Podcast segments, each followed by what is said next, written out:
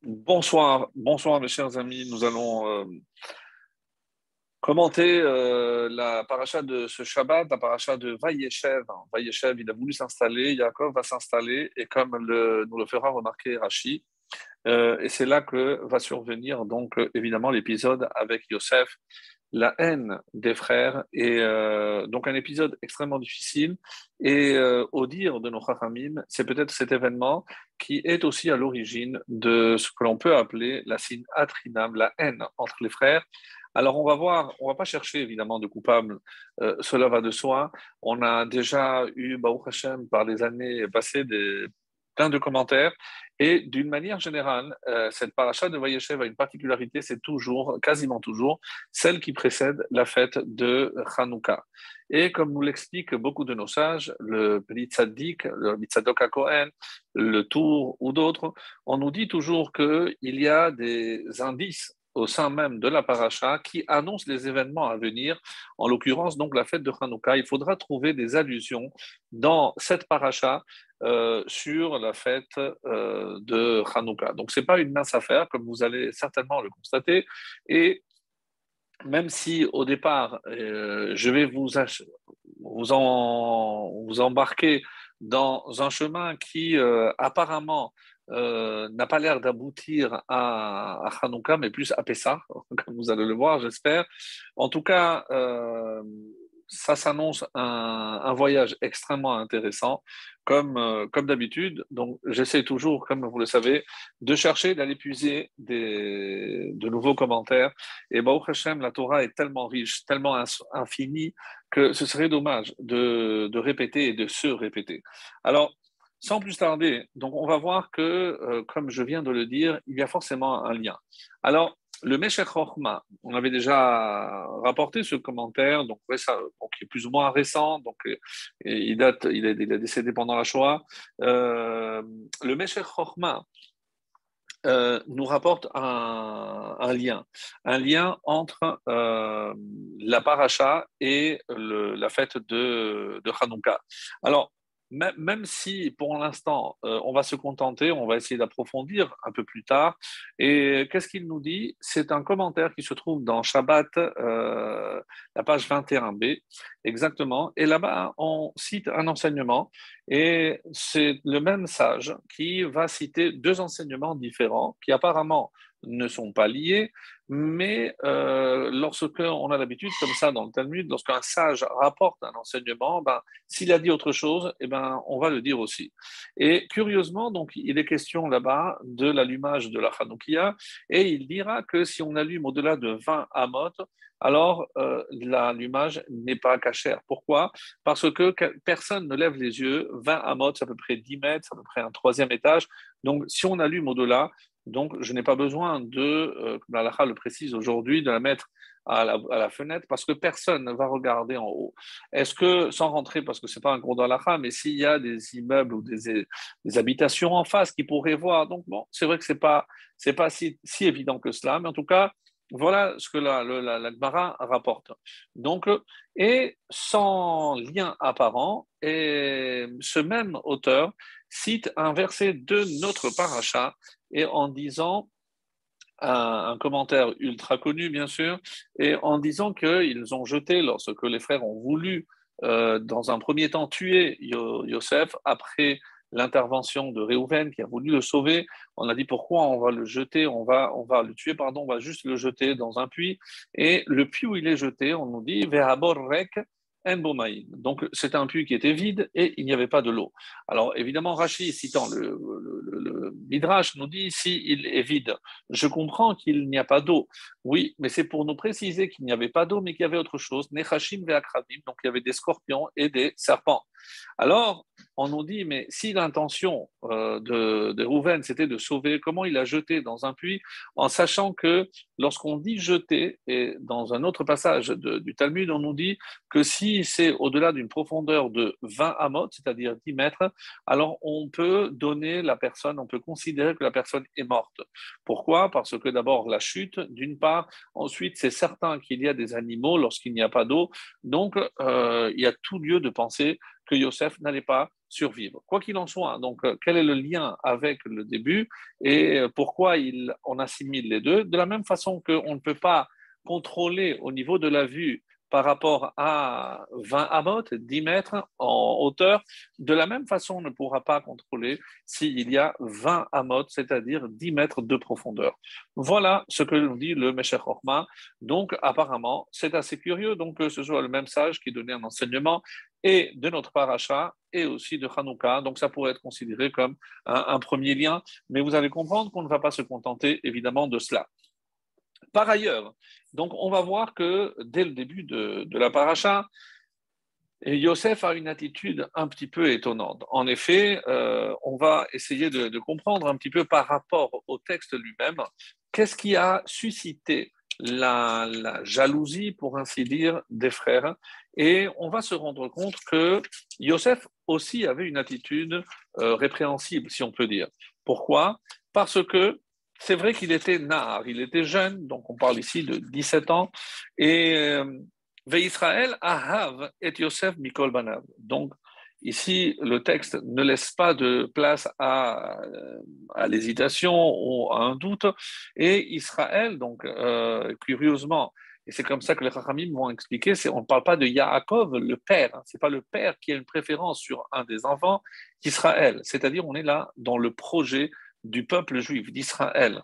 Et il a vu le potentiel de Yosef. Mais juste avant le verset, Yosef et dibatam. Qu'est-ce que Yosef faisait? Il rapportait les propos, euh, on va dire, de Lachonara que les frères faisaient. Il rapportait au père. Alors, euh, vous avez certainement déjà lu Rachi, vous avez déjà certainement entendu. Qu'est-ce qu'il racontait, Yosef Alors, il nous disait euh, essentiellement les, trois fautes. Il, faisait trois fautes. Quelles étaient les trois fautes euh, que les frères faisaient et qui est rapporté par Yosef à son père. Alors on dit qu'il faisait Ever Minachai, il mangeait des membres d'un animal vivant, et ça, comme vous le savez, ça fait même partie des sept lois Noachi, donc c'est une interdiction. Ensuite, il méprisait Zilzul, Beneshfachot, il les considérait les filles, euh, les fils des servantes comme des esclaves, et ensuite, ils étaient Chashudim Be'arayot, parce qu'il les a vus en compagnie d'une femme du village. Donc, euh, il, a, tiré ses propres conclusions. Alors, le Midrash, quand on cite ses enseignements, euh, apporte une, phrase très curieuse qui dit Pelez ou Mishpat Lachem. Autrement dit, Pelez, c'est un niveau vous savez, ce petit bâton avec la petite bulle qui permet de savoir que la surface est droite, Peles, donc c'est un niveau. Ou Mosne Mishpat est une balance de justice, l'Hachem. Donc Hachem juge avec euh, vraiment, euh, on va dire, une précision minutieuse, très minutieuse. Et pourquoi euh, on nous dit cela? Est-ce que d'abord Yosef a menti Dibatam Ra'a, donc les mauvais propos, les mauvaises actions, il venait les rapporter. Est-ce que c'est du Lachonara? Est-ce que c'était la vérité? Si c'était la vérité, comment imaginer qu'on on puisse attribuer de telles fautes aux tribus, aux enfants de Yaakov, Israël, aux frères de Yosef? Alors, est-ce qu'il a menti? Non, certainement pas, il n'a pas menti. Alors, il y a plusieurs explications, euh, donc j'en ai trouvé d'autres que je n'avais pas citées les années précédentes, et je vais les partager avec, euh, avec vous. Alors, rappelons que euh, ce qu'on appelle, il y a une notion qui s'appelle Ben Pekura. Si en tuant une vache, il y a donc à l'intérieur un bébé, un petit veau qui, qui parce qu'elle était enceinte, la halakha me dit que ce veau, je n'ai pas besoin de faire la shechita. Donc, même s'il est encore vivant, donc je n'ai pas besoin de faire la chérita, je pourrais le manger. Donc, ça, c'est la vie qui est rapportée par le Midrash. Et évidemment, donc, même si peut-être lui, il était en désaccord, mais la halacha va suivre la majorité. Jusqu'à aujourd'hui, la halacha est comme les frères. Donc, évidemment qu'ils ne sont pas passibles, ils ne sont pas coupables de la faute d'avoir mangé Ever Minachai, un membre d'un animal vivant. Mais le Targum Jonathan, Jonathan Ben Uziel, apporte quelque chose de très intéressant en disant qu'il les avait vus couper les oreilles et les queues de certains animaux. Curieux. Donc, est-ce que c'était pour faire des oreilles de Haman ou des oreilles farcies? Est-ce que pourquoi euh, couper? Et euh, des commentaires nous disent que de la même façon qu'il y a chez l'homme, hein, lorsque il souffrait de certaines pathologies, il y a ce qu'on appelle la hakazat d'âme. Donc, on faisait, en français, on disait des saignées. Donc c'était une méthode très courante chez l'homme de faire une saignée parce que c'est comme ça pour éliminer, pour évacuer ce sang qui était infecté. De la même façon, les, euh, les frères, donc lorsqu'ils coupaient les oreilles, c'était certainement pas pour les manger, donc ils coupaient les extrémités pour laisser sortir le sang qui était peut-être infecté, et c'était à but thérapeutique, bien entendu, jamais. Alors il ne le savait pas, il était plus jeune que ses frères, donc il aurait peut-être pu demander. De là, on apprend que lorsqu'on voit une attitude incompréhensible, plutôt que de s'empresser de juger, eh ben, peut-être qu'il vaut mieux aller poser la question clairement pour savoir pourquoi euh, cette personne agit de telle ou telle sorte. Ça peut éviter d'abord de mauvaises conclusions et surtout de mauvais jugements. Et c'est vrai pour euh, dans le couple, c'est vrai dans, les relations à l'autre. Donc, je ne dois pas me hâter, m'empresser de juger ou de porter un jugement en fonction de ce que j'ai vu. Comme vous le savez, donc il y a la vision, mais il y a l'ouïe. De loin, je n'entends pas les choses qui se disent, donc je ne peux pas juger uniquement par la vision. Et si j'entends des choses sans les voir, de la même façon, c'est incomplet, donc je ne peux pas me permettre de, de juger. Donc, Là, euh, c'est par rapport à ce, euh, ce, point-là. Et une troisième explication, celle-là aussi, je l'ai découverte euh, cette année. les frères de Yosef détenaient un livre qui s'appelle Sefer Hayetira. Sefer Hayetira, le livre de la création qui aurait été donné par l'ange à Abraham Avinu, qui relate tous les secrets de la création. Alors, ce qui est étonnant, donc, d'après ce livre qui, qui, existe aujourd'hui, on le connaît, on, on ne sait peut-être pas s'en servir, mais en l'utilisant euh, on va dire, avec toutes les connaissances requises, on pourrait créer une vie, on pourrait créer un animal. Donc, euh, ils ont créé un animal. Et la halakha dit que euh, qui nécessite de shechita, c'est un animal qui est, qui est né de par la voie normale. Mais s'il a été créé de manière, on va dire, miraculeuse, hein, euh, donc on n'a pas besoin de faire shechita.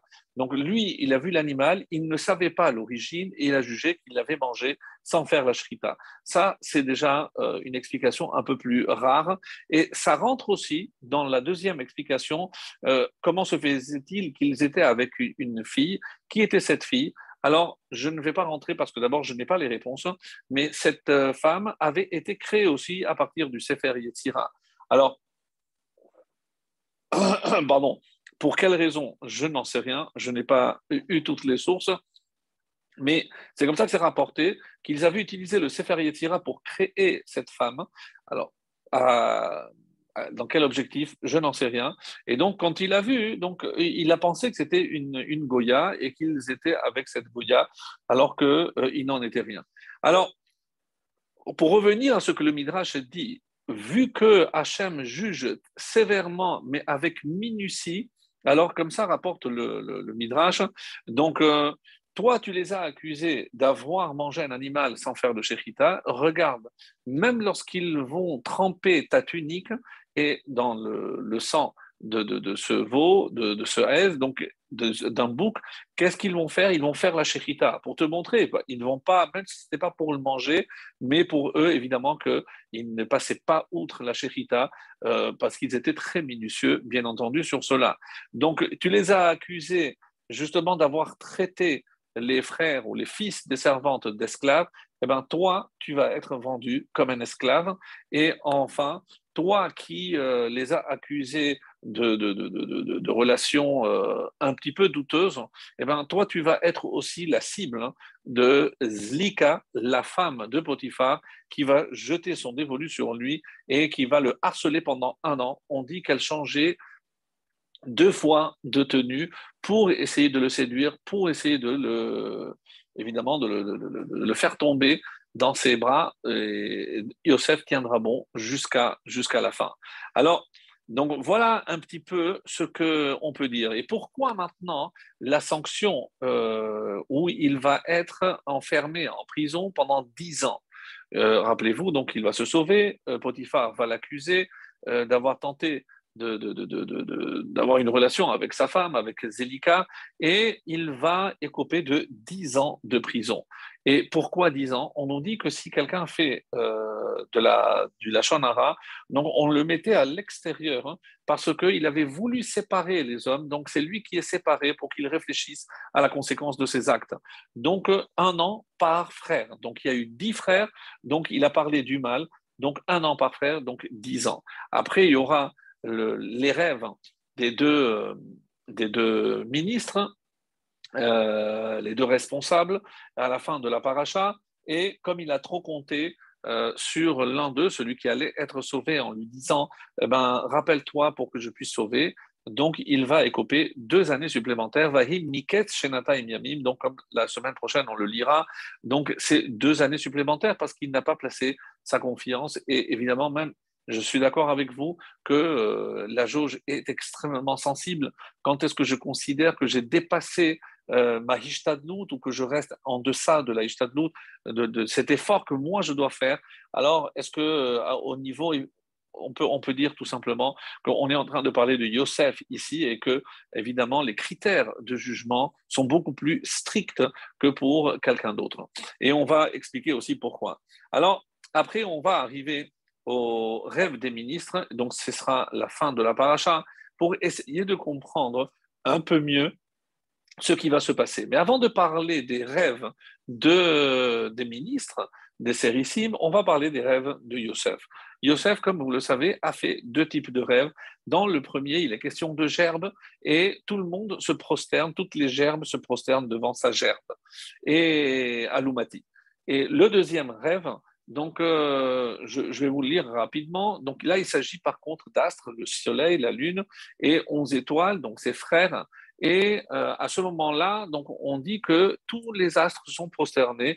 Et là, il n'est pas dit devant son astre, mais devant lui. Donc tout le monde se prosterne devant lui.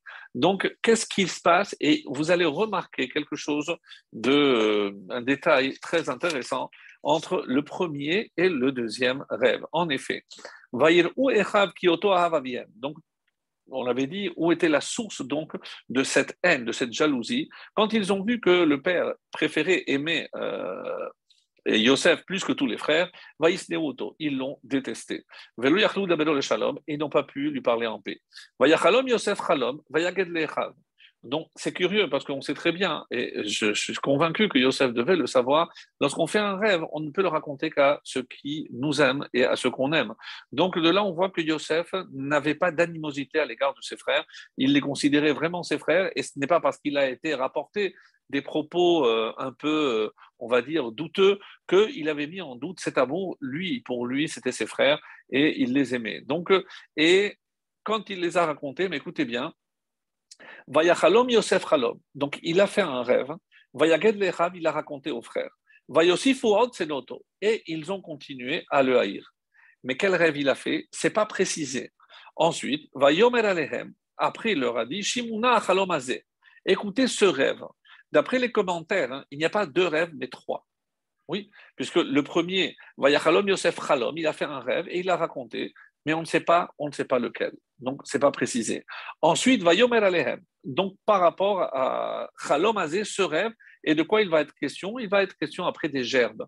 Donc, le premier rêve, pour l'instant, on ne sait pas ce, qui s'est passé. Euh, donc ils réagissent avec virulence. Pour le premier, la réaction, c'est qu'ils l'ont détesté davantage.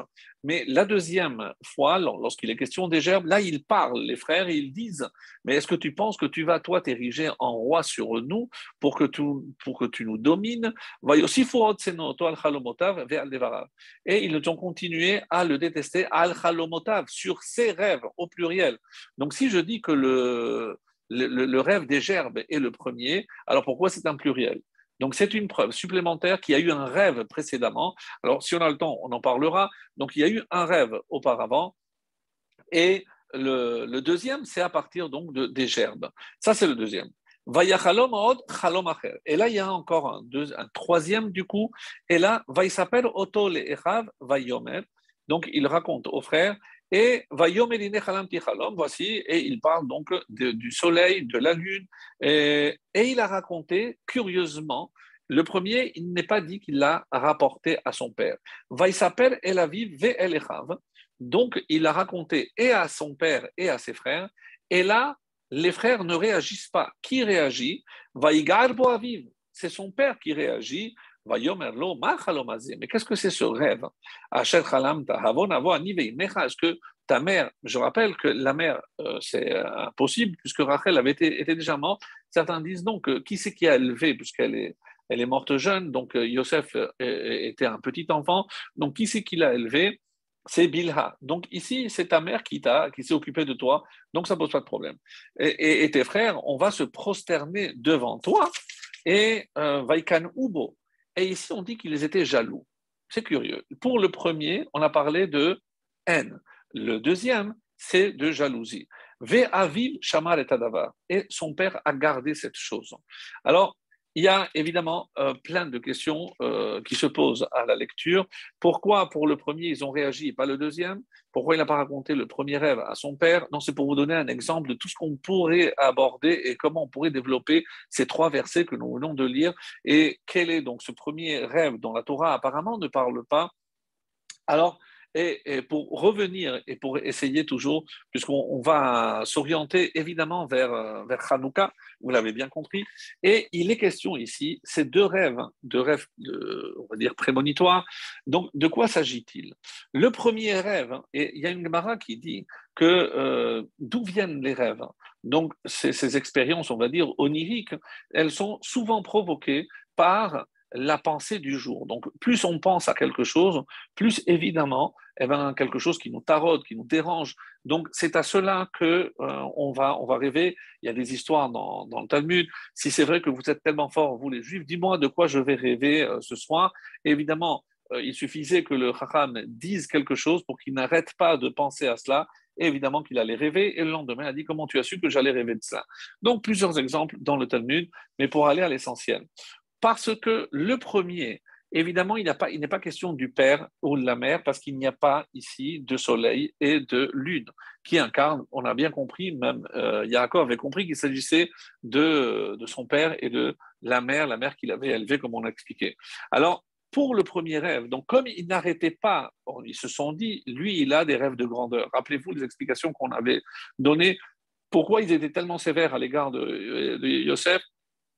Parce qu'il s'était dit, de la même façon qu'Abraham a eu un enfant qui a mal tourné, Yitzhak aussi a un enfant qui a mal tourné, alors peut-être que Yaakov a aussi un enfant qui va mal tourner. Et dès qu'ils ont vu que Yosef commençait un petit peu à avoir une attitude qui ne rentrait pas, on va dire, dans le cadre, hein, alors ils ont commencé à avoir des suspicions euh, fondées ou infondées, peu importe, mais sur, euh, sur l'attitude de Yosef.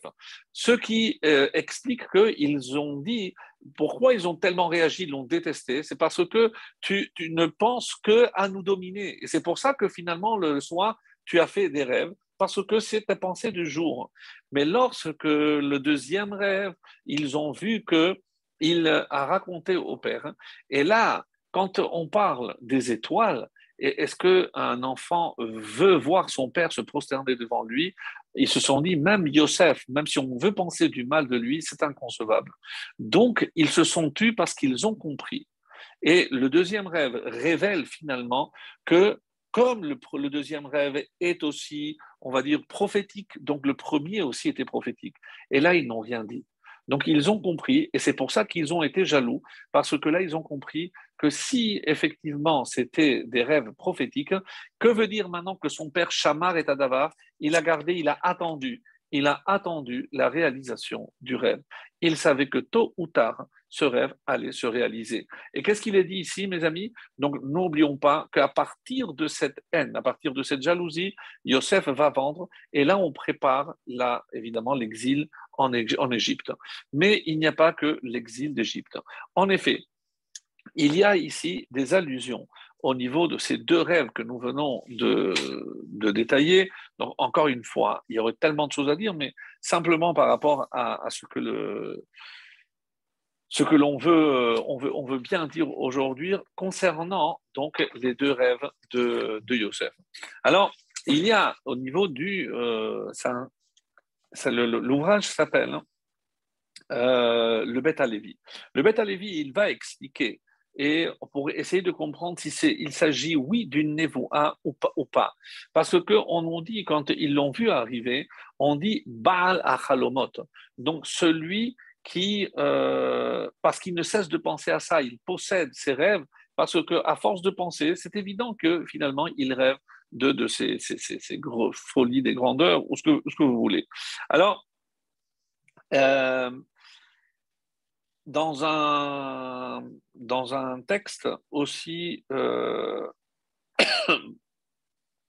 on dit que euh, Yaakov, hein, il, a, rêvé, il a rêvé de dix bougies.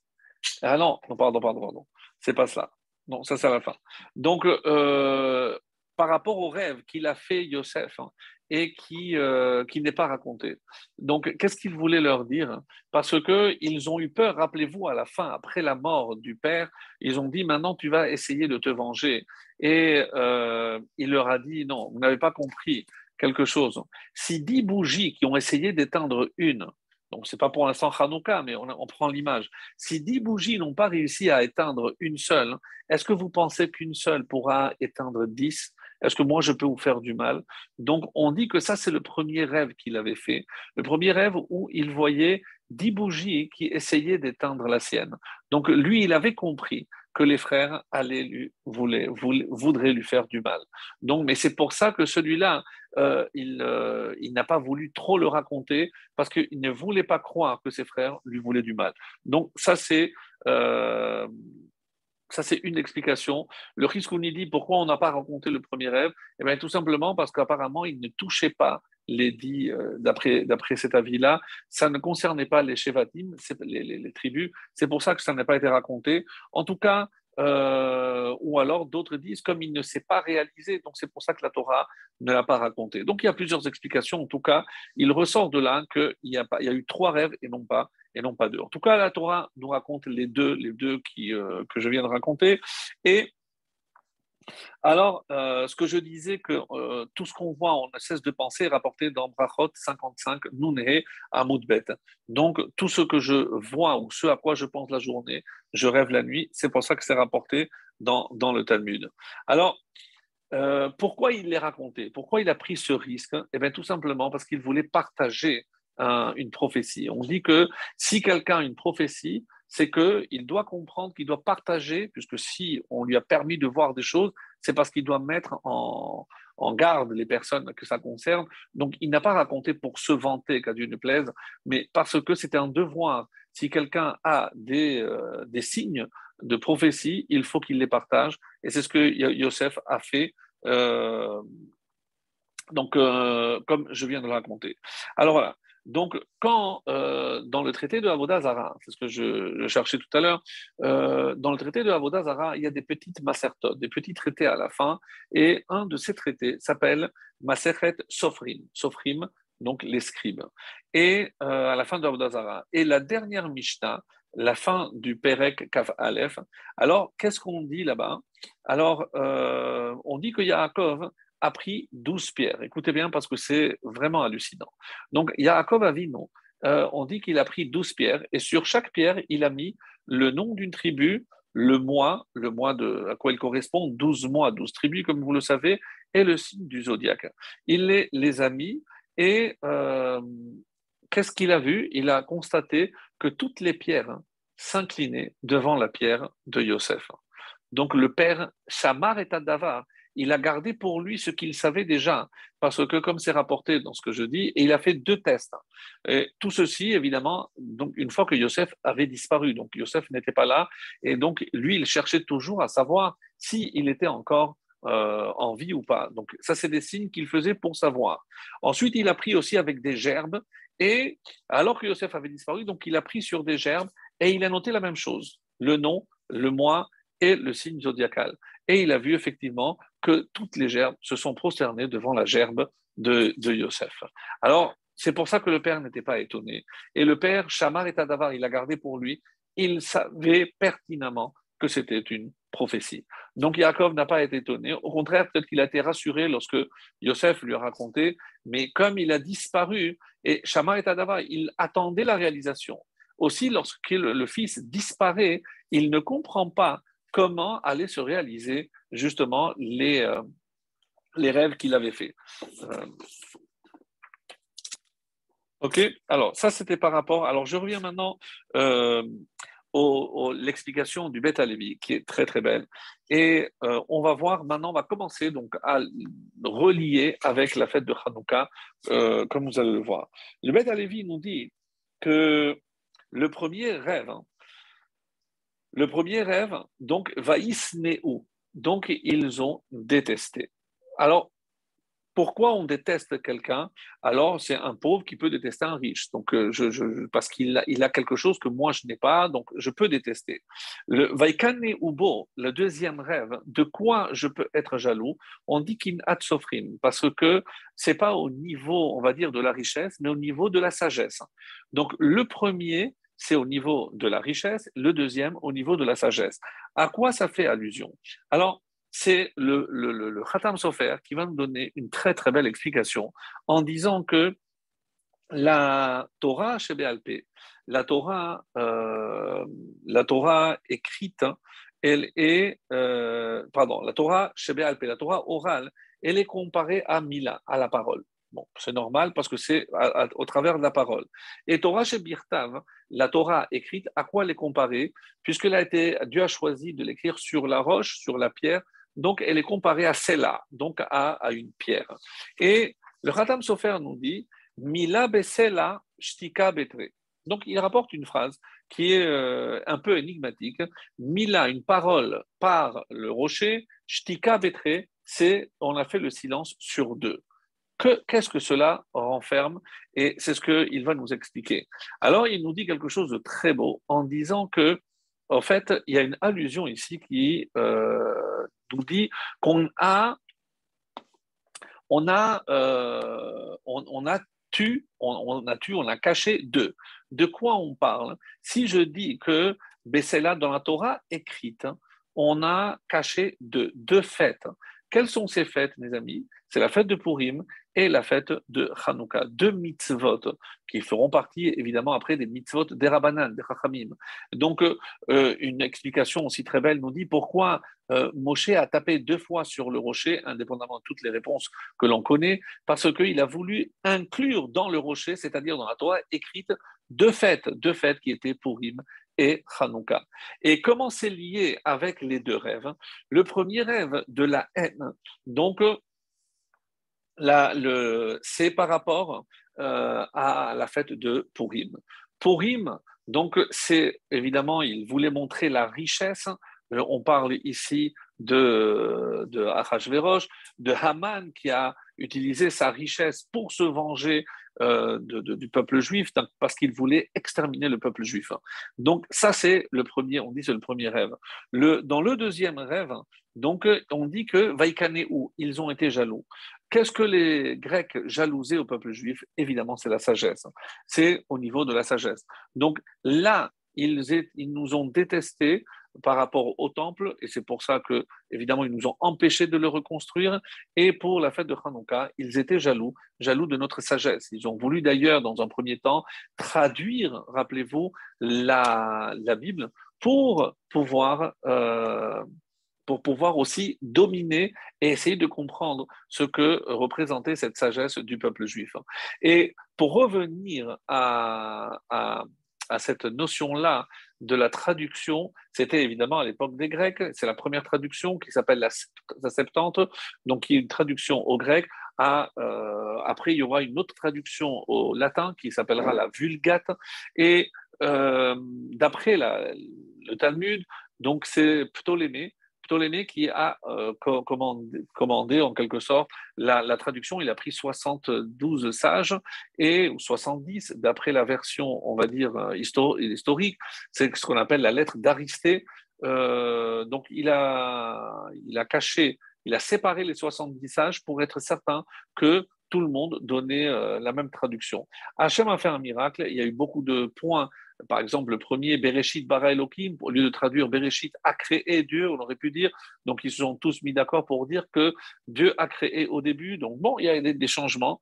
Et curieusement, le dernier changement euh, dans, la, dans la Torah, c'est au niveau des animaux impurs. Alors là, oui, c'est très étonnant. Pourquoi? Parce que parmi les animaux impurs, comme vous le savez, dans la, euh, parachat de Shemini, ensuite dans Devarim, ça sera répété, on, voit qu'il y a euh, trois animaux qui sont cités dans un verset, qui sont le gamal, le chameau, le chafan, le, lapin et euh, Arnevet, généralement traduit par le lièvre. Et ensuite, on, parle du Chazir. Pourquoi il s'appelle Chazir Parce qu'on dit qu'il va, c'est Edom, donc on a compris que c'est Bavel pour, euh, pour le chameau, euh, Paras et Madaï, c'est le lapin, et Arnevet, Arnevet, c'est le lièvre, donc c'est Grèce. Et Chazi, on a dit, le cochon, c'est Edom. Donc pourquoi? Parce que c'est celui qui va être Marzir, celui qui va rendre la royauté à Israël à la fin des temps, à la fin de l'exil de Edom. Ceci dit, pourquoi ils ont changé? Ils ont mis au lieu de la place Arnevet, euh, ils, ont, ils ont changé la traduction et ils ont mis euh, celle qui est courte en pattes, qui avait les pattes courtes. Euh, pourquoi? Alors, bon, si on voit la, forme, et c'est comme ça que Rachid et d'autres l'expliquent, parce que les pattes arrière sont plus grandes, donc elle est obligée, euh, quand elle se redresse, les pattes euh, d'avant qui sont plus courtes, elles risquent de tomber, donc elle, garde un, un, équilibre un peu précaire. Et pourquoi ils n'ont pas mis Arnevet? Alors parce qu'il se trouve que Arnevet, c'était le nom de la femme de Ptolémée, celui qui avait demandé la traduction. Alors il n'allait pas, évidemment, pour ne, pourquoi il ne pouvait pas le mettre si c'est son nom? Alors c'est le nom qu'elle avait, Arnevet. Ils auraient pu garder ce mot Arnevet. Alors oui, mais vous avez remarqué, parce qu'est-ce qu'il aurait pu dire? Ça c'est curieux. Qu'est-ce qu'il aurait pu dire? Regardez, vous avez mis Gamal, c'est au masculin vous avez mis Shafan, vous avez, c'est au masculin, euh, Chazir, vous avez mis au, masculin, et Arnevet, soudain, vous mettez Arnevet au féminin. Pourquoi vous ne mettez pas Arnav pour garder? Ah, vous mettez Arnevet parce que vous voulez vous moquer de ma femme. Donc, pour ne pas laisser de place à, à, des doutes, euh, on, Bon, ça c'est la réponse qu'on peut donner à Ptolémée. Mais pour nous, pourquoi? Parce que euh, en hébreu, et c'est l'une des réponses que j'ai trouvées, le mot arnevet et, euh, désigne le genre et masculin ou féminin, ça s'appelle arnevet. Donc le ou la lièvre. Donc sais pas en français exactement comment on dit, si c'est plus le ou la ou si c'est la même chose. Mais imaginez qu'on peut dire le lièvre ou la lièvre, donc le mot reste inchangé. Donc en arnevet, même s'il y a une connotation euh, féminine, mais ça désigne le mâle et la femelle. Donc tout ceci pour vous dire que euh, Hachem a prévu pour éviter justement que on d'abord pour euh, ne soit pas, soit pas mis en péril et euh, parce que évidemment il y avait ici on va dire un, un, vrai danger, un vrai danger. Alors on va poser la question, et ça, mes amis, euh, on est obligé de se poser la question.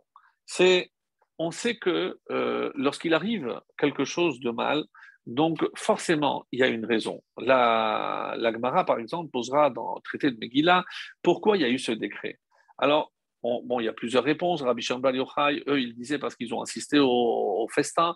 Alors, Rabbi Shimon Yochai va leur répondre alors que ceux qui ont assisté au festin euh, soient mis en, péril. Pourquoi? Ça va, ça va toucher tous les juifs des 127 provinces Tout le monde n'a pas été à ce festin. Donc, ceux qui étaient très loin n'étaient pas concernés. Donc, euh, alors les, élèves ont dit au maître, alors euh, maître, dis-nous euh, pourquoi. Alors il donne une autre réponse, c'est parce qu'ils se sont prosternés devant l'idole que, Nabucodonosor avait fait, avait fait ériger.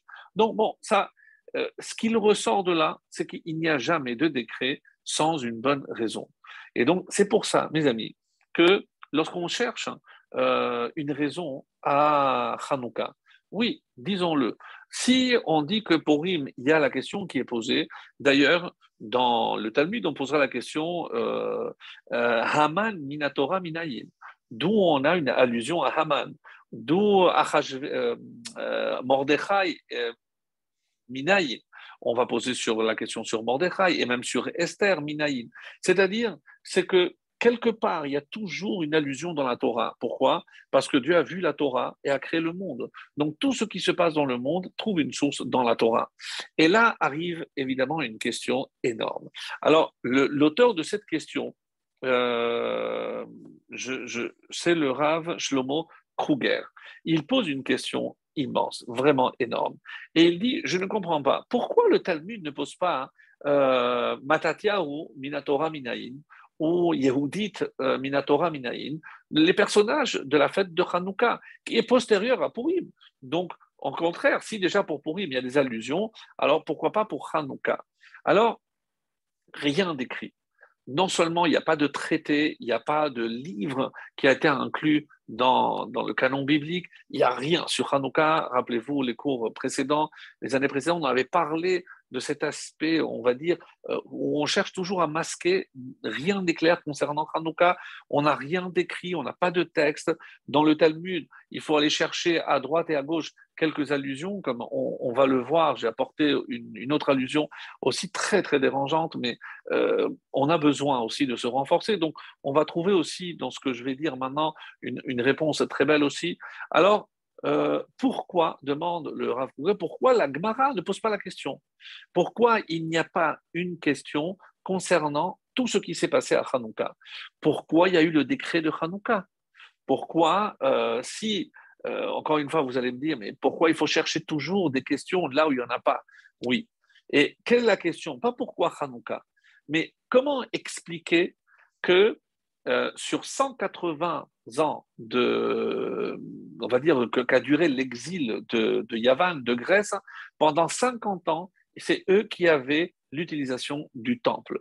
Comment, comment comprendre que le, le, le, le temple et, et, tout le culte qui était autour du temple, comment expliquer qu'il était entre les mains de, de personnes comme les Grecs?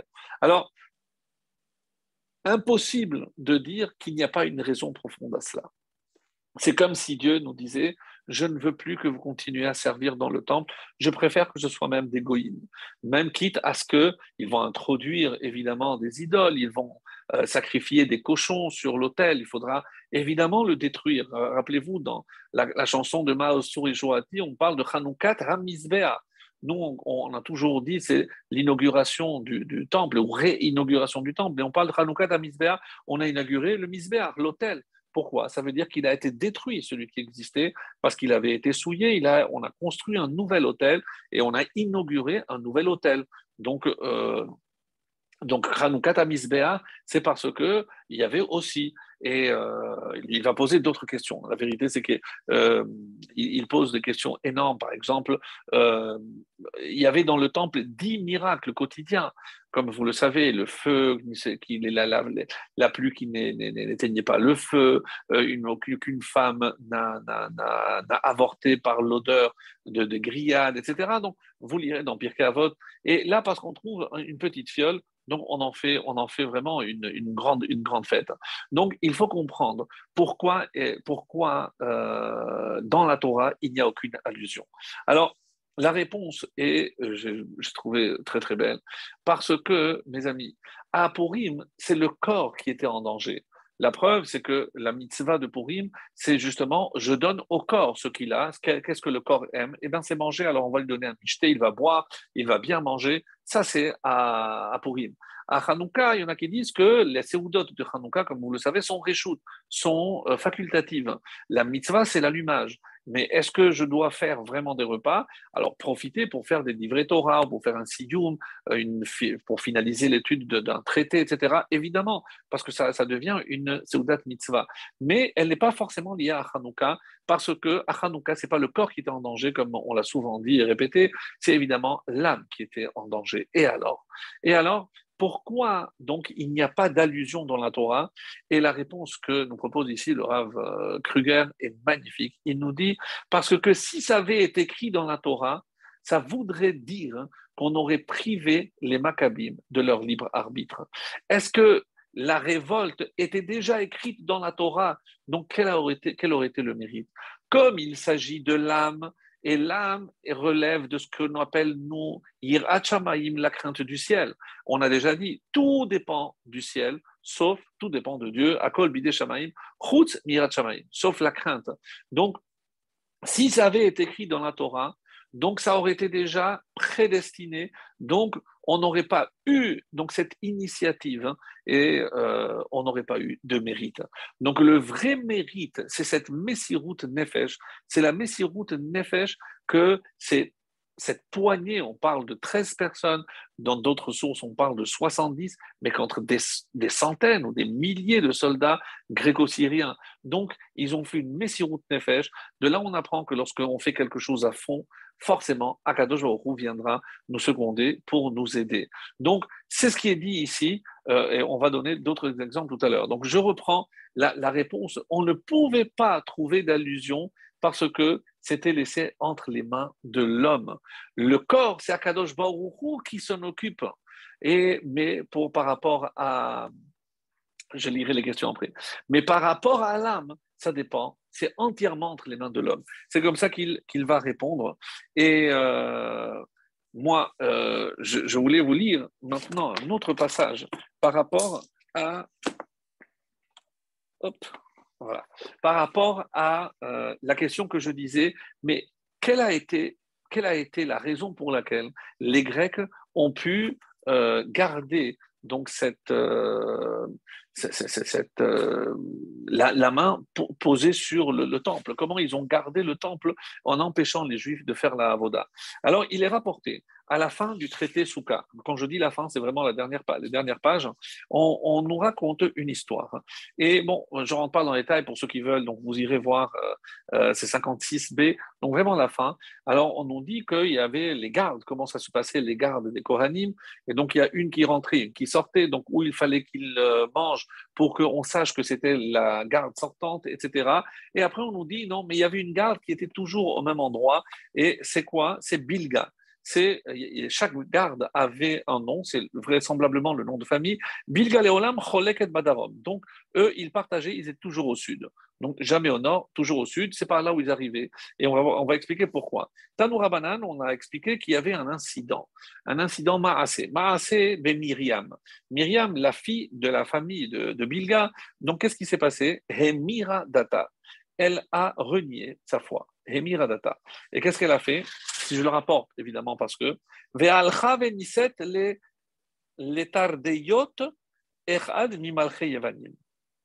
elle est allée épouser un soldat, un officier des, euh, des rois Yevanim, des Grecs. Donc on est à l'époque des Grecs, et la fille d'une famille de Kohanim qui servait au temple, eh ben, elle a épousé, vous imaginez la, tristesse pour, euh, pour, pour, euh, pour, des Kohanim, pour, pour n'importe quelle famille juive, de voir la fille partir renier l'essentiel. Après, lorsqu'ils sont revenus dans le Echal, donc ils ont évidemment dominé le, le, le, temple, et elle est venue avec le soldat, avec ce, cet officier, c'est un officier. Qu'est-ce qu'elle fait? Elle donnait des coups de pied avec sa sandale au, à, à sur le, le sur l'autel. On, peut dire donc évidemment un signe de dédain, de, mépris. Et elle disait Locus, locus, admatayata mechale mamonan chez l'Israël. Donc locus, locus, loup, un loup. Un loup, loup, jusqu'à quand vas-tu consumer, brûler, mechale mamonam, l'argent d'Israël pourquoi? Parce que comme vous le savez, il y avait le tamid, il y avait tous les jours des, sacrifices qui étaient faits. Quoi, tu n'as jamais marre, tu veux que tout Israël. Alors, nous, on t'a servi, et elle dit en, et lorsqu'on a besoin que toi, tu nous sauves, où es-tu? Donc, vraiment des arguments très, très forts. Comment euh, tu ne t'es pas à côté de nous au moment de notre détresse. Les Ramim ont entendu cette euh, réaction. où et Tabata, donc ils ont fixé le, tabat, l'anneau qu'ils servaient, et Chalona, et ils ont obstrué, ils ont bloqué, la, comme si on avait empêché la famille de Bilga de, servir dans le temple, d'officier dans le temple. Pourquoi la Gemara euh, dit Mishmarto Shoha Lavo Alors on dit Mais pourquoi? À cause de la fille, donc toute la famille a, été sanctionnée. Et il y en a qui disent non, parce que, il y en a comme ça qui explique, chez euh, Mishmarto Shoha Lavo. Écoutez bien la réponse. Parce que la garde, lorsque c'était le tour à la famille de Bilga de venir, ils tardaient à venir. Ils étaient nonchalants au lieu de s'empresser pour servir, et qu'est-ce qui s'est passé? Ça veut dire que euh, Yeshevav, qui était là, qui attendait de partir, finalement, il restait et il occupait le temps qu'ils arrivent, et ils arrivaient toujours en retard. Mes amis, c'est une semaine par an. Et pendant cette semaine, ils s'arrangeaient pour être toujours en retard. Donc, pourquoi on a fermé, on les a bloqués? Parce qu'ils arrivaient toujours en retard à la choule. c'est une image, bien sûr. comment Si les enfants voient le père euh, qui traîne, euh, il arrive très très tard, des fois quand il se lève tard, il n'y va pas. Mais quel est le message? Ben, La trila, ce n'est pas tellement important. Et comme il s'agit ici d'une famille de Kohanim, et c'est ce que les Chachamim vont dire, c'est Itrashlut, ils, se sont montrés un peu nonchalants. Ils ont manqué d'empressement pour servir dans le temple. Alors, vous ne voulez pas servir dans le temple, qu'à cela ne tienne. Je préfère que ce soit des goïms qui rentrent dans le Beth Amikdash. Et ce sont les goïms qui vont faire ce qu'ils ont à faire dans le temple si vous, vous n'avez pas compris ce que j'attends de vous. Donc, très, très grave comme image. Mais ça, c'est par rapport à ceux qui disent, bon, je, vous lirai après, la Lagmara est magnifique, mais par rapport à ceux qui disent que c'est tout ce qui était en retard, donc je comprends qu'ils aient tous été sanctionnés. Mais quand on dit que c'est cette fille, alors pourquoi sanctionner toute la famille à cause d'une fille? Écoutez bien cette réponse, parce qu'elle va nous emboucher un coin, excusez-moi l'expression. Et on nous dit, c'est Abaye qui donne cette réponse. Pourquoi donc toute la famille est sanctionnée? Abaye répond, c'est selon ce que disent les gens, c'est euh, forme d'adage. Shuta. Qu'est-ce que ça veut dire? C'est shuta, la parole, la conversation d'un enfant, beshuka dans la rue, dans le chouk littéralement, elle vient ou de son père ou de la mère. Si cette fille a dit ce qu'elle a dit, comment se fait-il qu'elle a pensé à cela? C'est parce qu'elle a entendu ses propos dans la maison. Mes amis, on ne se rend pas compte. Tout ce que nous disons, nous parents à la maison, est enregistré dans la carte mémoire des enfants et tout ce qui s'entend va être répété à l'extérieur. Donc si un enfant se comporte et parle d'une certaine façon, arrêtons de dire non, c'est à l'école qu'ils ont appris les gros mots et c'est à l'école qu'ils ont dit non c'est c'est parce qu'elle prétend. La Gemara dit c'est ce qu'on entend à la maison. Et donc, si ces Kohanim euh, pouvaient dire, mais à quoi ça sert finalement tous ces sacrifices, à part euh, dépenser de l'argent pour rien, etc.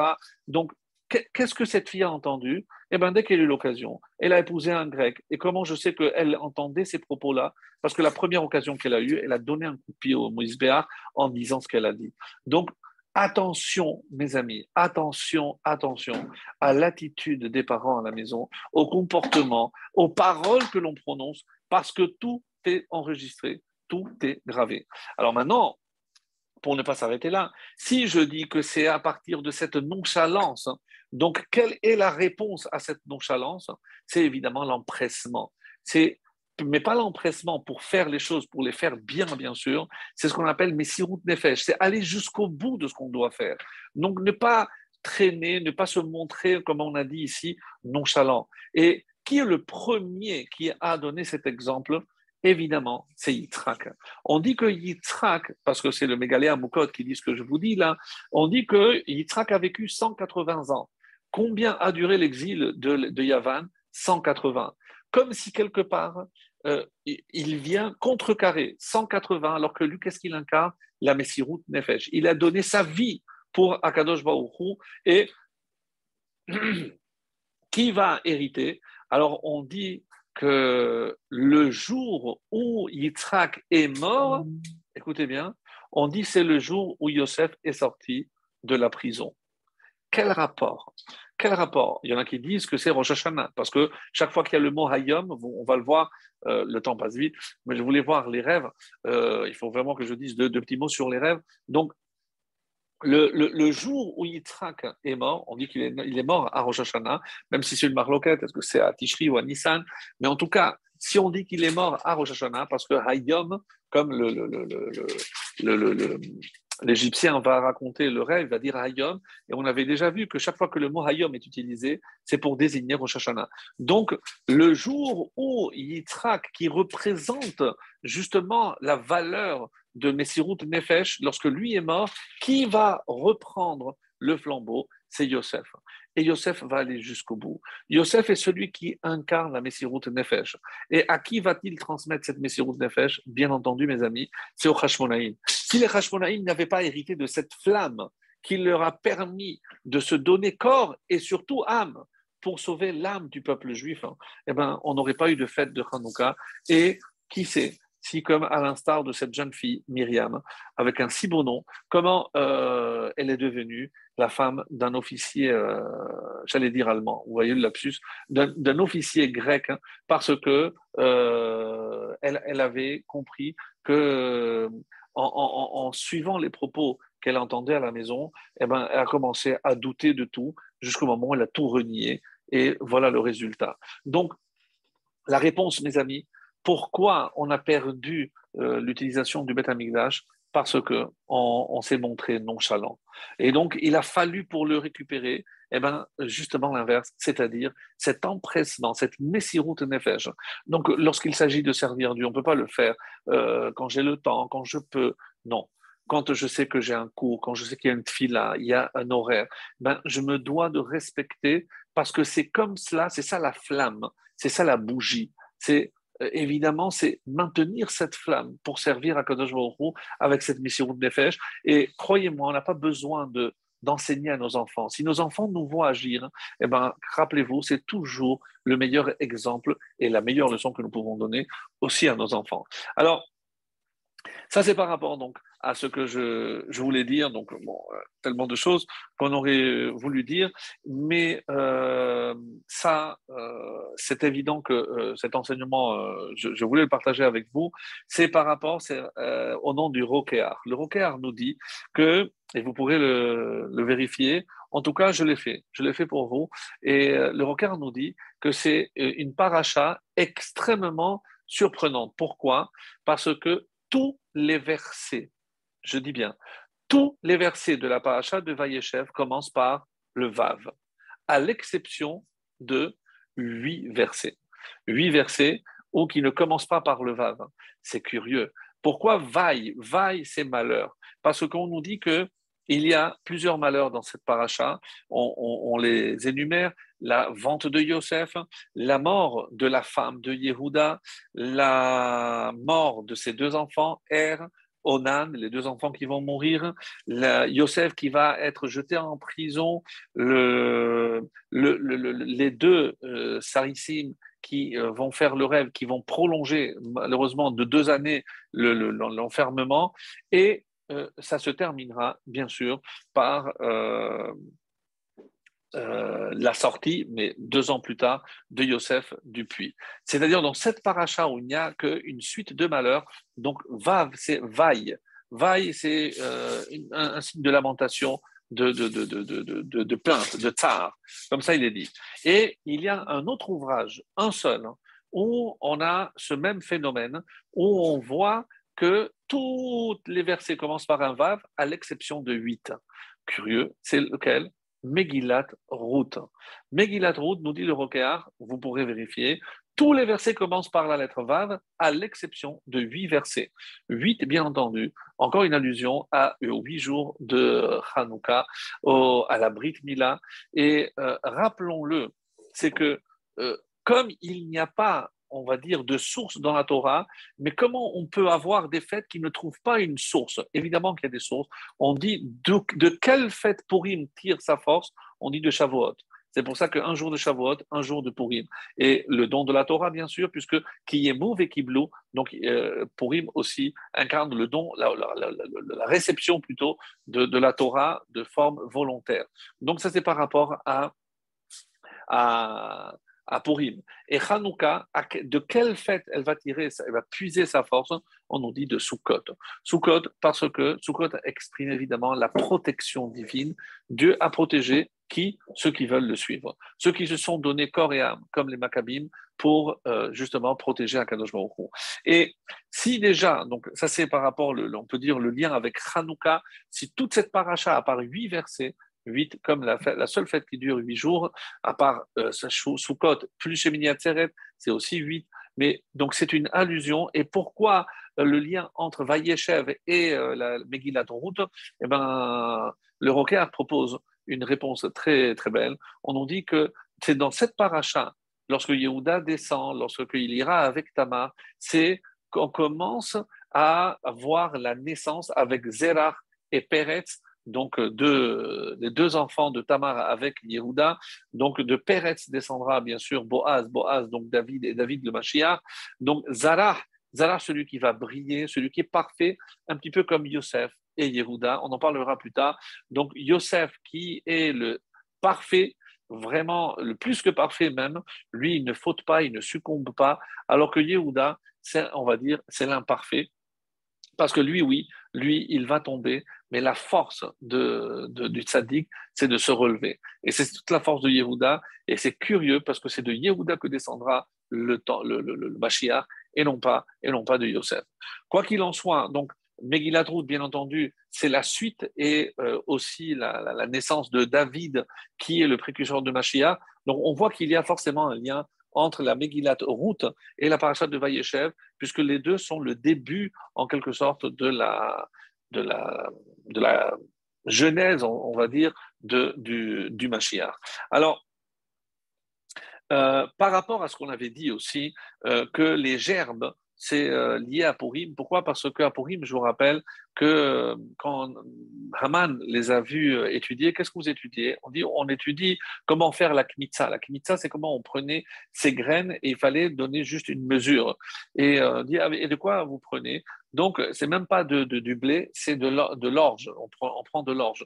Donc, il y a, on dit qu'une une relation, donc un lien avec la nourriture, et donc on peut dire que ce lien, c'est euh, avec euh, Purim, et euh, où la Séouda est obligatoire, comme on vient de le dire. Alors que euh, Hanouka, c'est la lumière, et quel est le deuxième rêve? C'est les astres. Donc, c'est aussi la lumière, les étoiles. Donc, on peut, on peut trouver euh, beaucoup. Donc, on a fait beaucoup de, d'impasses, mais parce que je veux vraiment arriver au, rêve de, des, deux, des deux ministres, les chansons et le panetier. Alors, juste rappeler que euh, parmi les décrets euh, des, des, Grecs, il y avait aussi l'interdiction de prononcer le nom de Dieu. Oui, ça paraît étonnant, mais euh, croyez-moi, euh, c'est extrêmement difficile parce que il était interdit, comme ils avaient fait inscrire sur les cornes du taureau, En lahem chelek, vous n'avez pas de part au Dieu d'Israël. Donc arrêtez le corne, euh, le taureau qui symbolise le travail. Donc comme s'il voulait leur faire comprendre, les Grecs, que ça n'a rien à voir, Dieu n'a rien à voir avec la matérialité. Donc, vous vous fourvoyez complètement. Donc, arrêtez avec ces notions complètement euh, ésotériques et invisibles. Vous parlez d'énergie, de pureté, d'impureté, l'huile impure. Donc, c'est des notions qu'il se refusait. Et donc, il ne voulait pas parler de, Dieu. Donc, Assur le Askir Sham Shamaïm, c'était une gezerah, il est interdit de prononcer le nom de Dieu. Si on a parlé de la Megillah on dit que le premier qui a introduit, dans, même dans la salutation, c'est Boaz qui a dit Hachem imachem. Donc Dieu est avec vous. Donc Boaz est le premier qui a en quelque sorte introduit donc cette connaissance dans, la formulation. Et nous avons vu qui est ce personnage qui, qui fera dire même au Pharaon si Dieu est avec toi, qui mieux que toi pour diriger après qu'il interprétera les, rêves de Pharaon la semaine prochaine, on verra. Donc, euh, on a vu que Dieu est avec toi et on va le voir tout au long de cette paracha. Même dans la prison, euh, il, il, réussissait tout. Mais vous savez pourquoi ils ont compris que Dieu était avec lui? On dit qu'il avait un don particulier parce que vous imaginez que euh, en, tant que juif et en tant que jeune, alors il se servait de lui vraiment comme un, comme un, vrai esclave. Alors on dit, est-ce que tu peux m'apporter ceci? Une fois qu'il l'a porté, non, euh, je préfère ça. Alors, euh, il, touchait et ça devenait ce que l'autre voulait. Je dis non, mais je veux maintenant un café chaud il touchait et ça devenait chaud. Donc, ils ont compris que ce garçon avait des pouvoirs euh, particuliers. Tout ce qu'il faisait, tout ce qu'il touchait, il réussissait. Donc, c'est ce que le, le, nous dit par rapport à Yosef. Donc, euh, Yosef était sans aucun doute très, très particulier. Alors, euh, par rapport au rêve, je pense qu'on va aller directement au rêve, parce qu'il y a quelque chose de, très beau donc euh, que j'ai découvert donc euh, cette année que je voulais partager comme d'habitude avec vous. Donc je rappelle d'abord pourquoi ces deux euh, ministres, en quelque sorte, étaient emprisonnés. Donc, le panetier, parce qu'on a découvert une pierre dans, dans le pain que le pharaon a mangé, Et le, maître échanson, donc celui qui s'occupait des, boissons, c'est parce qu'il a, a trouvé une mouche dans le vin qu'on lui a servi.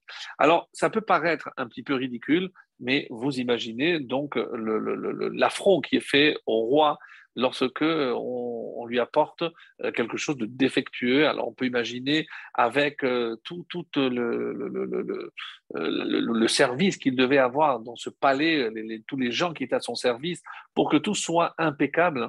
Et c'est pour ça que même s'ils n'étaient pas forcément eux les responsables de ce qui s'est passé, mais ils portent la responsabilité vu que c'était à eux qu'il incombait de vérifier que tout était fait selon, euh, selon les règles. Alors, euh, on pose une question très intéressante. Donc, on va voir, par exemple, euh, dans la Megillat Esther, c'est que lorsque les deux qui ont fomenté un complot contre le roi Achashverosh, ils ont été pendus le lendemain. Quand euh, on a démontré qu'ils étaient coupables, qu'ils avaient voulu empoisonner le roi, eh bien, il n'y a pas de jugement, évidemment. Ils ont été condamnés immédiatement à la, pendaison, à la pendaison et ils ont été pendus tous les deux. Ce qui paraît ici étonnant, c'est qu'ils ont séjourné une année en prison. Mais si, effectivement, comme il y a un avis qui dit qu'ils ont voulu empoisonner le roi, donc c'est le Targum euh, Jonathan Benouziel qui dit que euh, c'était un, animal, on va dire, venimeux, et, mais comme on ne le connaissait pas, donc il explique qu'on n'a pas eu la preuve de savoir si véritablement euh, ils ont mis en danger la vie du roi ou pas. Et c'est ce pour ça que le, jugement traînait, qu'il traînait en prison pendant un an. Alors, la, question est, c'est assez curieux que le jour même hein, et au même moment, eh ben, il y a eu une erreur de la part du panetier et de la part de, des chansons. Comment euh, se sont-ils arrangés pour que euh, le même jour, il y, a eu il y a eu ce problème? Donc, assez, assez étonnant. Et L'explication qui nous est donnée, assez étonnante, elle nous est proposée par un ouvrage qui s'appelle Le Baal Aruch HaShulchan. Il dit comment c'est possible qu'en même temps, il y a eu deux accidents, mais tellement graves, vous imaginez, euh, au, niveau du palais? Alors, il propose une, réponse très très étonnante, mais très très originale, qui n'est pas forcément dans, dans les écrits, et il arrive à la conclusion qu'il y avait une très grande inimitié entre ces deux personnages. Et euh, donc, il y en a un qui a voulu faire tomber l'autre. Alors, comment, à la fin, on sait très bien qui c'est qui va être euh, réhabilité, c'est le maître échanson, c'est-à-dire celui qui va s'occuper des boissons. Mais si je vous demandais, si on sert euh, un pain avec à l'intérieur quelque chose. Je ne suis pas responsable parce que je ne le vois pas. Mais lorsque je sers la coupe du roi et qu'il y a une mouche, comment j'ai fait pour ne pas la voir? Donc, alors, je peux dire, mais je ne l'ai pas vu arriver, je peux dire que euh, je sais pas de ma faute, euh, mais, mais à la fin, qui c'est qui va être réhabilité? On a dit, ce qui, celui qui a nos yeux, si je vous demandais, qu'est-ce qui est plus grave, de trouver une pierre dans un morceau de gâteau ou de pain qu'une mouche dans mon verre La preuve, c'est qu'en coupant le pain il aurait pu euh, se donner le cas que la tranche ne tombe pas pour le roi, elle aurait pu tomber ailleurs. Donc, c'est beaucoup moins grave. C'est vraiment un hasard que la pierre est tombée dans le morceau qu'on a servi au roi. Mais encore une fois, euh, c'est beaucoup moins grave. Alors, comment imaginer qu'au final, celui qui va être sanctionné, c'est précisément le maître panetier. Alors, et c'est la réponse qu'il nous propose qui est magnifique, et il nous dit, voilà la réponse. C'est qu'en fait, les deux cherchaient à faire tomber l'autre. Donc, lorsque le maître échanson se dit, comment je peux le faire tomber? Eh bien, pendant qu'ils vont faire la pâte, je vais mettre une pierre. Donc, peu importe sur qui ça va tomber, au pire, il va se casser une dent, et comme ça, il va être éliminé, et on va le chasser. Il ne visait pas forcément le, le roi, donc, ce n'est pas le roi, ce n'est pas le pharaon qui était visé.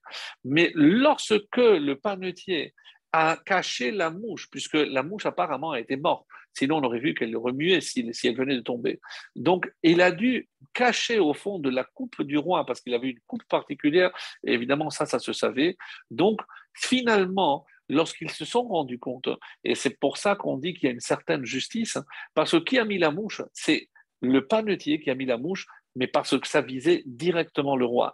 Donc on peut expliquer que c'est moins grave finalement le fait d'avoir trouvé la mouche dans le verre, parce que c'est plus grave, pardon, parce que le panetier visait vraiment le roi. Alors qu'en mettant une pierre dans la pâte, Donc je ne vise pas forcément le pharaon, n'importe lequel de ses ministres aurait été visé. Donc voilà, ça c'est pour la, petite explication. Mais en ce qui nous concerne, il est évident que nous, on a euh, une autre préoccupation. Pourquoi? Parce que lorsqu'on lit le, passage de, du rêve, euh, il nous dit comme ça, et trop de détails. On nous dit,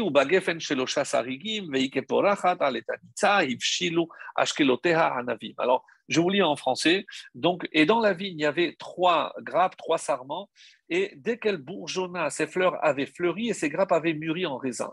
Qu'est-ce que qu'est-ce qu'il y a ici comme image? C'est que il a vu dans le dans le rêve mais, mais, tout en, un procédé euh, accéléré. Donc la fleur, le, les raisins, tout était, tout s'est fait en, un rien de temps.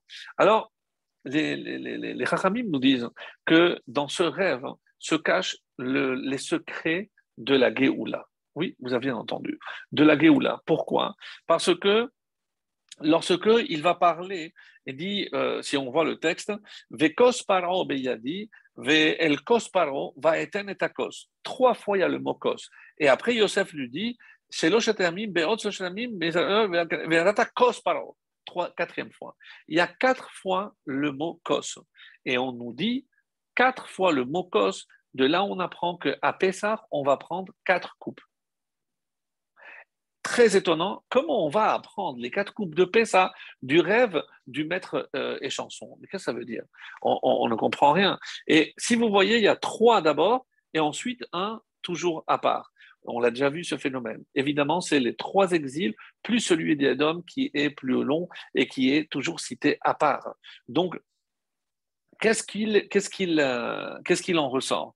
Alors, quand on raconte et on voit que euh, on, essaye d'expliquer comment on va apprendre de Pessar justement de ce rêve. Et Yosef, dans le Midrash, on nous dit, toi tu m'as annoncé une bonne nouvelle, moi aussi je vais t'annoncer une bonne nouvelle, toi tu vas être réhabilité. Alors en quoi dit euh, le Midrash que c'était une bonne nouvelle. Alors, je vous invite à lire le traité de Choulin, le Choulin, la page 92a, et là, vous avez quasiment une page entière pour interpréter le rêve du maître et chanson. On ne parle pas du panetier, mais le maître et chanson. Parce qu'on nous dit que tous les signes de la Géoula sont inscrits dans ce rêve. Alors, je vais vous les lire très rapidement. Euh, Tanya, on dans une braïta. Geffen, c'est ce monde. Trois, euh, les trois grappes, c'est Abraham, Isaac et Yaakov. C'est les, les, les, matriarches. Et lorsque elles ont mûri, c'est les, les, les c'est-à-dire les tribus. Rabbi Yoshua a dit non, est-ce qu'on montre ce qui a été? Non, on montre ce qui va venir. Donc toi, tu, interprètes le passé. Moi, je vais te dire ce que ça représente. Geffen, c'est la Torah. Les trois euh, grappes, c'est Moshe, Aaron et Myriam. Et qu'est-ce que ça veut dire qu'elle fleurit? C'est le Sanhedrin qui va faire fleurir la Torah dans le peuple d'Israël. Et euh, qu'est-ce que c'est les, les, raisins qui vont mûrir? Et tzadikim, c'est les tzadikim, les justes de chaque génération. Après, Rabban Gamliel dit non, donc, on a une autre explication. Parce qu'il faut que tout soit concentré. Là, tu t'es éparpillé. Alors quoi? Geffen, c'est Jérusalem. Les trois, c'est le Migdash, le roi et le Kohen Gadol. Ensuite, c'est les Pirkei Donc, tout, tout, tout semble dire la même chose. Et Rabbi Yoshua Ben Levi dit non. Moi, j'ai une autre. C'est des cadeaux. C'est quelque chose que Dieu nous a donné. Alors, c'est quoi? Geffen, c'est la Torah. Les trois grappes, c'est le puits, les, nuées et la manne. Après, euh, Anavim, c'est tout ce qu'on fera dans le temple. Et la dernière, bon, y a, je, ne lis pas tout, et Israël, donc Geffen dit que c'est Israël, et qu'on va sortir d'Égypte, comme c'est marqué, Geffen, Mimitzraim, Tassia, qui sont les trois, les trois, c'est les trois fêtes où on va monter à Jérusalem, et lorsque on va voir que le peuple juif va enfin sortir du premier exil qui est Égypte avec des, symboles magnifiques. Donc, finalement, qu'est-ce qu'il ressort? Que toutes les, interprétations de ce rêve marquent et parlent d'une même chose, c'est la Géoula, la, la, la, délivrance. Donc, c'est normal qu'on parle donc de délivrance donc par rapport à la première, les quatre, mais ils sont une allusion aux trois exils plus quatre Yosef qui parle de, on sait que Yosef est celui qui pourra venir à bout de Edom donc c'est le quatrième qui est, qui est lu séparément. Mais maintenant, et le Midrash a dit autre chose, donc un petit peu un mélange de tout ce que je viens de vous lire. Geffen, c'est Israël, les trois grappes, c'est Moshe, Aaron et Myriam. Veike porahat, geulatan, donc c'est le début de la, de la délivrance. Et euh, aleta nitza, Hinatsa Geulater, donc c'est la concrétisation de la Geoula. Et Hivshilu Ashkeloteha, donc ils vont sortir avec une grande richesse. C'est tout est une allusion à la sortie d'Égypte. Comme si quelque part, à cause de Yosef, on va venir en Égypte, mais il y a déjà dans ce rêve prémonitoire et prophétique, donc les signes de la délivrance finale.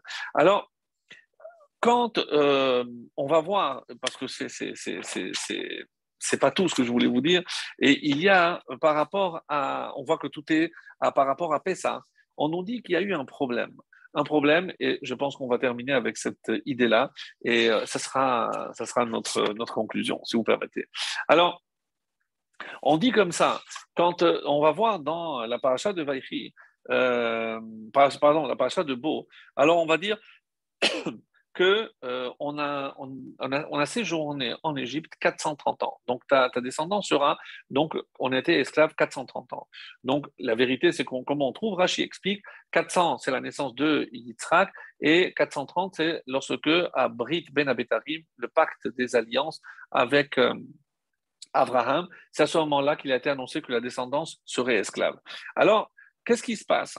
C'est que sur 430 ans, combien de travaux vraiment forcés il y a eu? On dit que pourquoi on appelait Myriam? Parce que Myriam, elle est née au moment des travaux forcés. Mar, c'est l'amertume. Donc, à quel âge est sorti euh, Moshe? Il avait 80 ans. Et donc, quel âge avait euh, Myriam? 86. Donc, de là, on nous dit que combien d'années vraiment il y a eu de travaux forcés 86 Autrement dit, il n'y a pas eu 400, vraiment 430 ans de, euh, d'esclavage dur. Lorsqu'ils sont arrivés devant la mer, on dit que l'ange d'Égypte et l'ange de la mer ont refusé de s'ouvrir. Mais pourquoi? Parce que, attendez, mais c'est pas fini. Qu'est-ce que, qu'est-ce que vous faites là? C'était pas prévu. C'est vrai qu'on dit que Dieu avait, depuis la création, fait une condition avec la mer mais aussi avec le soleil parce qu'il devra s'arrêter, avec la lune parce qu'elle devra s'arrêter, avec les lions, attention, on va vous jeter Daniel, vous n'allez pas toucher, vous le feu, vous n'allez pas toucher euh, Michael, Hanania et Azaria, donc il ne faut pas les toucher. Donc il a fait un pacte depuis la création pour ne pas qu'on vienne dire, ah, non, tu ne m'avais pas averti, moi je fais ce que je suis euh, censé faire. Donc, et c'est pour ça que quand il y a euh, ces, juifs qui disent Nashuva Mitzrayim, on va retourner en Égypte, pas parce qu'on était bien, c'est parce que c'est pas l'heure, on est sorti trop tôt. Alors venez, on va terminer le compte pour que on puisse arriver. Non. Alors, grâce à qui? On dit que la mère, finalement, elle a vu le Harono chez Yosef, et ça, c'est on a déjà dit, on a souvent expliqué cette chose-là, à savoir que euh, à lui qui a fui devant la femme de Potiphar. Donc la femme, Vayanos, la mère a fui devant celui qui a fui. C'est comme ça qu'on a expliqué. Mais maintenant, on va faire un calcul. Puisque à la fin, on va voir dans la paracha la semaine prochaine, on va dire que lorsque, à cause de la famine, tous les Égyptiens venaient pour apporter, euh, pour acheter. Quand il n'y a plus d'argent, ils ont vendu les animaux. Quand il n'y avait plus d'animaux, ils ont vendu les terres. Donc, et quand ils ont vendu les terres, ils se sont vendus eux-mêmes. Donc, ils n'avaient plus rien. Qu'est-ce qu'il a fait Yosef? Il les a tous déplacés. On dit pour que ne pas qu'on vienne euh, déranger sa famille qui était à Goshen. Mais quand ils n'avaient plus rien, ils se sont dit bon, alors donne-nous au moins pour qu'on puisse travailler. Donc Yosef a dit très bien, je vais vous donner, mais on va faire une règle. C'est que vous, vous gardez quatre mesures pour vous et une mesure pour le pharaon. Mais, et ça, c'est une loi en Égypte à d'ailleurs. Mais qu'est-ce que la Torah s'occupe de savoir Quelles sont les lois imposées en Égypte Ce que Yosef a fait, est-ce que ça nous concerne, nous, quatre fois? Alors écoutez bien ce qui est dit ici. Donc, quatre fois plus un, donc cinq fois. Quand je prends 430 et je divise par 5, hein, qu'est-ce que je retrouve? Je trouve le chiffre 86. Donc, si je dis qu'il y a eu de travaux forcés véritablement une fois 86, donc il en manque 4. Donc, lorsqu'ils sont venus devant la mer, ils disent Ah, mais il manque 4. Donc, il faut 4 fois 86. Euh, mais 86, c'est quoi? C'est le mot kos. 4 fois kos. Donc, pourquoi, mes amis, on boit 4 coupes à, à Pessah pas en, souvenir de l'esclavage, non, pour remercier Hachem qu'on n'a pas fait 4 fois 86 d'esclavage. Donc c'est ça ce que ça veut dire. Donc, de la même façon, et pourquoi la mer a eu, a eu euh, besoin de s'ouvrir? J'attendais. Ben, regardez les Égyptiens. Normalement, eux, ils n'avaient rien. Je leur ai de tout donné. Et qu'est-ce que je leur ai dit de garder quatre fois? Ils ont donné une seule fois. Donc, pour compenser justement cette mesure que Yosef, la mère, quand il a vu Yosef, il a dit oui, il, devant l'ange de, de l'Égypte, il a dit, mais toi, tu viens te plaindre, regarde, je leur ai laissé quatre fois. Donc maintenant, tu me reproches qu'on n'a pas fait quatre fois ce qu'on aurait dû faire. L'ange n'a rien dit et la mer s'est ouverte. Donc ça, c'est, l'explication de... Alors, par rapport maintenant à, à, et on va terminer avec cela.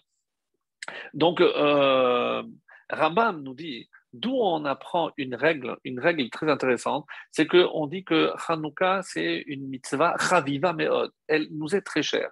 À tel point, nous dit Rambam, que quelqu'un qui est dénué de tout, il doit vendre ses habits pour acheter de quoi allumer la Hanoukia. Incroyable. Alors que s'il n'a pas de tefilin, ça n'a pas été dit. S'il n'a pas l'herbe minime, il n'a pas dit. Il n'a pas un talit, non. Mais pour lui, alors, on nous dit, la seule autre halakha dans laquelle on nous dit qu'il faut tout vendre aussi pour avoir de quoi faire les quatre coupes, c'est pour Pessah. Alors, les commentaires disent, mais où Rambam a tiré cela? Et il a dit, c'est un raisonnement a fortiori. Si pour à Pessah, je dois faire euh, pour remercier Hachem de ce qui nous a évité de faire quatre fois plus l'esclavage. Donc c'est pour remercier Hachem et pour faire connaître ce miracle qu'a fait Hachem, nous a retiré quatre fois la mesure de temps qu'on aurait dû faire. Donc ça c'est par rapport uniquement à ceux qui sont attablés. Donc on va parler de ce miracle. Mais pour Hanouka, où j'allume à l'extérieur, donc la propagation, la diffusion de ce miracle est beaucoup plus importante. Donc à plus forte raison que je devrais tout vendre pour faire connaître justement la connaissance de Dieu. Et c'est ce que l'on vient de nous dire. Quand on nous a empêché de prononcer le nom de Dieu, alors qu'est-ce qu'on a instauré? Asit Hashem Gadol. Donc là, on va faire, on va agrandir le nom de Dieu. Et comment on agrandit le nom de Dieu à Hanouka, mes amis? Par la récitation du Hallel. Parce que le Hallel, il y a énormément de fois où on prononce le nom d'Hachem parce qu'on est reconnaissant de ce miracle. Mais grâce à quoi on a eu ce miracle? Grâce à notre Messirut Nefesh. De la même façon, si on veut être méritant de voir un miracle, de voir la reconstruction du Beth Amikdash, de voir l'allumage d'Anora, donc il faut que nous aussi, nous soyons capables de nous donner à fond, qu'Hachem nous donne la force de cette Messirut Nefesh, de le servir avec tout cœur, et on est convaincu qu'Hachem, c'est lui qui nous montrera la vraie lumière.